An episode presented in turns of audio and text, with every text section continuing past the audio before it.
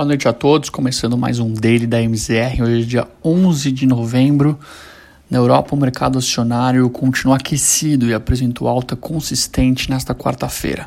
As esperanças sobre os resultados positivos sobre a vacina da Pfizer em parceria com a BioNTech animaram a busca dos agentes por ativos de risco no mundo. Além disto, os prováveis novos estímulos monetários pelo Banco Central Europeu chamaram atenção após a presidente da, institui da instituição, Christine Lagarde, sinalizar as novas flexibilizações. O principal índice acionário fechou o dia em alta de 1,08% e na semana já apresenta uma valorização de mais de 6%. O CAC, por exemplo, índice da bolsa francesa, sobe no acumulado semanal quase 10%. Nos Estados Unidos, as principais bolsas americanas fecharam o dia sem direção clara. O principal destaque é o setor de tecnologia, que apresentou altas significativas ao longo da sessão. Reflexo disto foi o índice Nasdaq, com valorização de mais de 2%. Por outro lado, o Dow Jones fechou com queda marginal de 0,07% e o S&P 500 registrou alta de 0,77%. Segue em pauta as notícias sobre a vacina Pfizer e os números crescentes de casos nos Estados Unidos. Hoje, o país apresentou o maior número de mortes desde agosto e Nova York adotou o fechamento de bares, restaurantes e academias às 10 horas da noite. No cenário local, o Ibovespa interrompeu hoje a série de seis pregões consecutivos de alta e fechou o dia em queda marginal de 0,25% aos 104.809 pontos. Ainda que o mercado externo busque por ativos de risco e colabore com mercados emergentes, o mercado local novamente começa a voltar as, as atenções para as questões fiscais do país ainda um sentimento de espera na definição das eleições municipais para a compreensão dos próximos passos que serão adotados pelo governo no que tange o âmbito fiscal.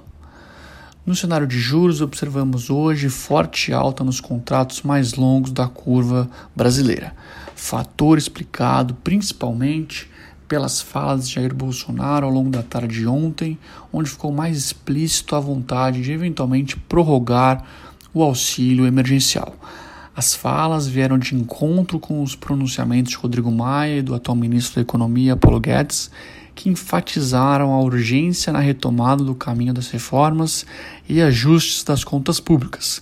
Caso contrário, o cenário de alta da inflação poderia aparecer de forma muito rápida.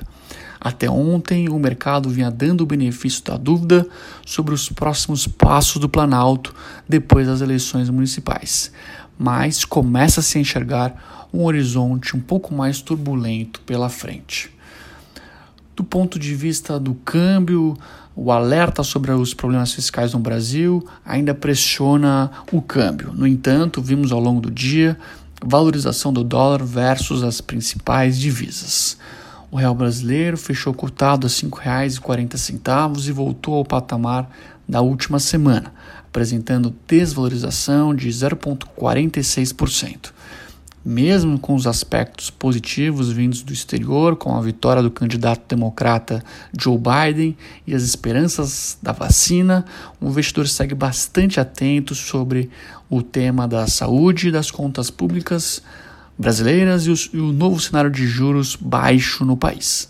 Além disto, em segundo plano, os investidores acompanharam as possíveis repercussões do discurso de Bolsonaro sobre o uso de pólvora, se necessário, contra os Estados Unidos e a comemoração sobre a suspensão dos testes da Coronavac.